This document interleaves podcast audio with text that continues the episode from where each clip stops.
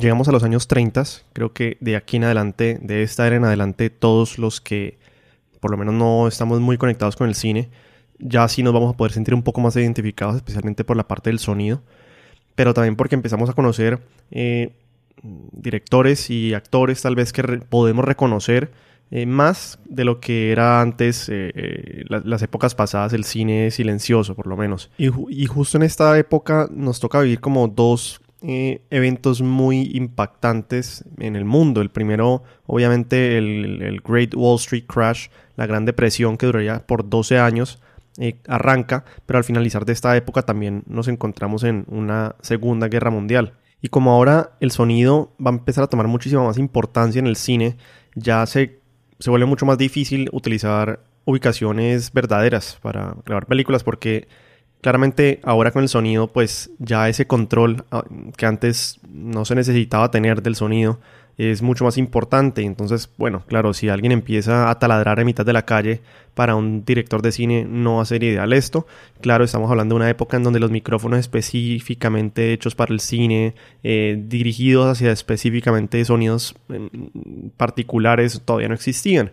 Entonces los directores de cine les toca, digamos, devolverse otra vez hacia los estudios. O por lo menos el sonido fuerza a que los directores vuelvan otra vez adentro de estos estudios. Y también como lo nuevo es el sonido, pues esto hace que por lo menos al inicio de esta era el sonido es lo que se vuelve como el centro, el centro del cine y lo que antes ya era novedoso, pues que era la imagen, se vuelve tal vez como secundario. Entonces, al inicio de esta era, tal vez el cine se vuelve como menos cinemático, por decirlo así. Pero como siempre sucede, llegan los, los que son capaces de innovar, de proponer nuevas ideas a pesar de las limitaciones. Por ejemplo, Love Me Tonight de 1932 de Ruben Mamoulian nos muestra el despertar de París y ese despertar de París se vuelve casi que como una orquesta.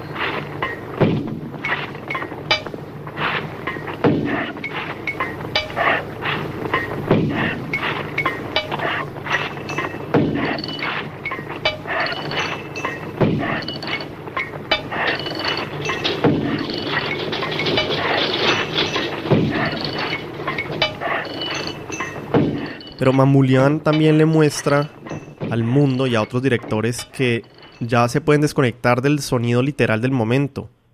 Es decir, antes el director grababa una escena en la calle y si pasaban los pájaros y sonaba tal vez un tren en el fondo, eso es lo que él quería incluir en la escena. Pero él enseña, por lo menos o innova en ese sentido, en que ya no necesariamente tiene que ir el uno conectado al otro en el momento literal, por decirlo así sino que, por ejemplo, una, lo que él hace en la película, pues que unas mujeres corren por el palacio y en vez de él poner el sonido que debería haber sonado en ese momento, él intercambia ese sonido por unos cachorros, perros, en este caso ladrando.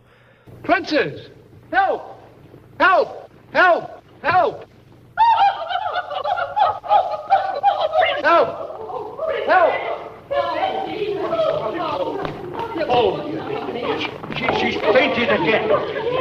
Entonces los directores ahora ya no tenían que grabar y presentar el sonido que adquirían directamente de la escena, sino que podían empezar a jugar con esos sonidos. En los años 30 entonces los diferentes géneros cinematográficos verdaderamente ya empiezan a tomar esencia, a formarse y a establecerse, y algunos todavía duran hasta el día de hoy, otros más o menos suben y bajan de popularidad según la época. Por ejemplo, hace unos años que salió La La no sé, pues tal vez en memoria no, no, tenga presente cuándo fue el último musical como así de famoso que había en el momento. Claro, ese género de musicales no era muy famoso hace unos 10, 15 años y con La La tal vez revivió un poco ese, esa, mm, ese género cinematográfico. Eh, y entonces hay unos géneros que sí, que suben y bajan de popularidad.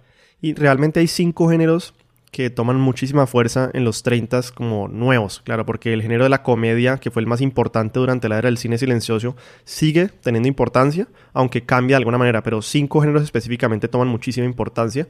El primero, claro, el horror y el cine de terror, nacidos en gran parte gracias a ese cine expresionista alemán del cual ya hablamos, y también con todo lo, lo venido de ese Wall Street Crash y de la guerra que pronto vendría. Pero también empieza a aparecer el género del gangster film, que a diferencia del género del horror no tenía ninguna raíz europea en su formación. Acordémonos que en este caso eh, el alcohol era ilegal en América entre los años 20 e inicios de los años 30 y por estos años se filmaría para la sorpresa de muchos Scarface, en una película que uno reconoce, por lo menos la gente de mi época reconoce como una película de los 80 dirigida por Brian De Palma. En verdad fue un reencauche de esa película que se filmó muchísimos, muchísimos años antes.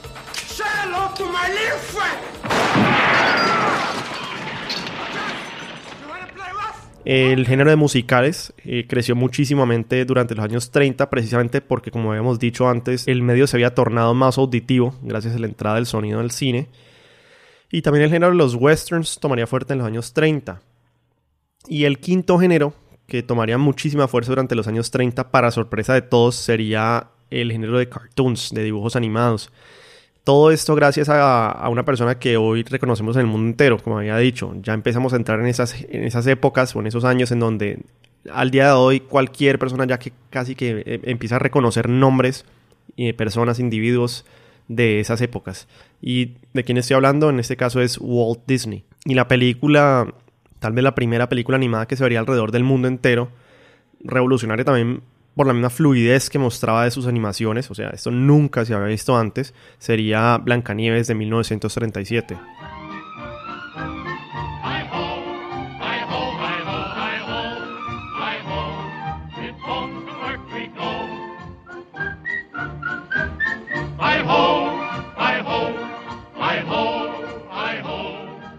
En esta era de los años 30 tenemos que detenernos y tocar el tema de la guerra claramente tenemos que tocar el tema de la guerra porque no habíamos salido todavía de la Gran Depresión y ya duras penas la Primera Guerra Mundial estaba quedando atrás cuando ya teníamos al frente nuestro la invasión de Alemania a Polonia y empezaría la Segunda Guerra Mundial.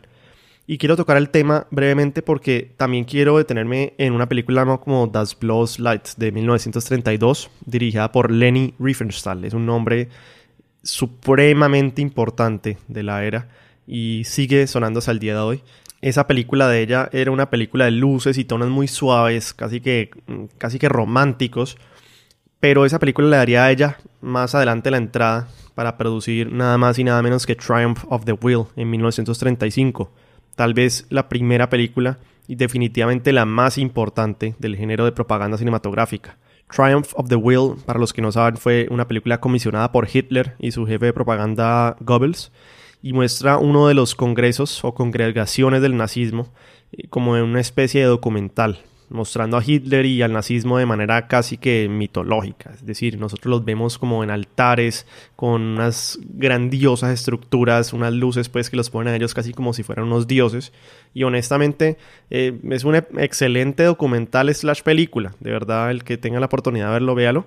Obviamente es muy no sé si la palabra sea traumática, pero pues claramente es impactante porque estamos hablando en este caso del nazismo, de una propaganda eh, o una película de propaganda del nazismo, pero es sin duda alguna un, triunfo, como lo dice el título, un triunfo de, cinematografía y una innovación en la cinematografía que nunca, nunca antes se había visto.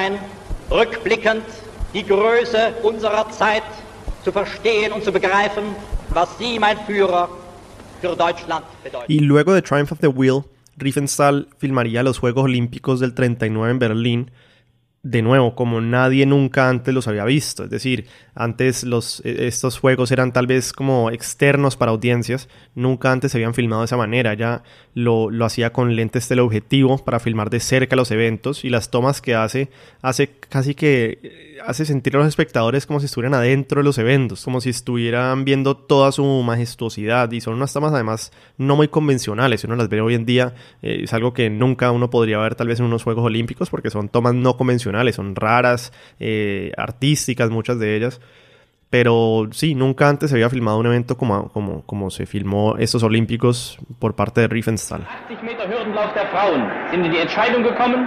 Und Italien. Taylor, Kanada. Bracketer, Holland. Steuer und Eckert, Deutschland. Testoni ist Frauen, geht als Erste über die Hürden. Die starke Kanadierin Taylor kommt auf. Waller, Italien und Steuer, Deutschland. Y los años 30 también nos trajeron a un gigante del cine, literalmente a un gigante del cine. You have to remember that this process of frightening is done by means uh, of a given medium. The medium of pure cinema is what I believe in. Um, the, the assembly of pieces of film to create fright is the essential part of my job. que fue nada más y nada menos que Alfred Hitchcock. De él hablaremos seguramente más adelante, pero por ahora entendemos que al finalizar los años 30 la guerra habría de comenzar. Y para finalizar esta década, tres películas cerrarían con broche de oro. Todas las sacaron en 1939. La primera, de un director que ya habíamos hablado en, pre- en previos episodios, Ninochka, de Ernst Lubitsch. Comrades, people of the world, the revolution is on the march. I know bombs will fall, civilization will crumble, but not yet, please. Wait, what's the hurry? Give us our moment. Let's be happy. We're happy, aren't we, Leo? Yes, darling. So happy and so tired. La segunda, eh, The Wizard of Oz, Are you doing that on purpose? Or can't you make up your mind? That's the trouble. I can't make up my mind. I haven't got a brain. Only straw. How can you talk if you haven't got a brain? I don't know. But some people without brains do an awful lot of talking, don't they? Yes, I guess you're right. y la tercera, Gone with the Wind. How could I help loving you? You who have all the passion for life that I lack. But that kind of love isn't enough to make a successful marriage for two people who are as different as we are. Why don't you say it, you coward? Y si vemos las tres, aunque son muy diferentes, las tres hablan de mundos fantásticos que son alejados de la realidad. La primera, pues en el específico, no tanto de la realidad como tal literal, pero sí en el específico de que es una, como nos muestra un glamour, el glamour de París. Eh, esta señora en Nochka es una, una persona que quiere hacerse pasar como una princesa, realeza, alejada del mundo en su propia burbuja. La segunda, pues eh, obviamente en la tierra de Oz. Y la tercera, en donde Scarlett O'Hara es rica y es mimada, viviendo también en una burbuja fuera de la realidad, pero que al final le toca enfrentarse al mundo real y eh, específicamente en la película a una guerra. Entonces las tres películas nos hablan del escapismo, tal vez preparándonos para los horrores que vendrían en los próximos años. Y con la llegada de la Segunda Guerra Mundial, el paso de esta vendría pronto el cine realista, el cine de Orson Welles, en donde nunca nada volvería a ser igual.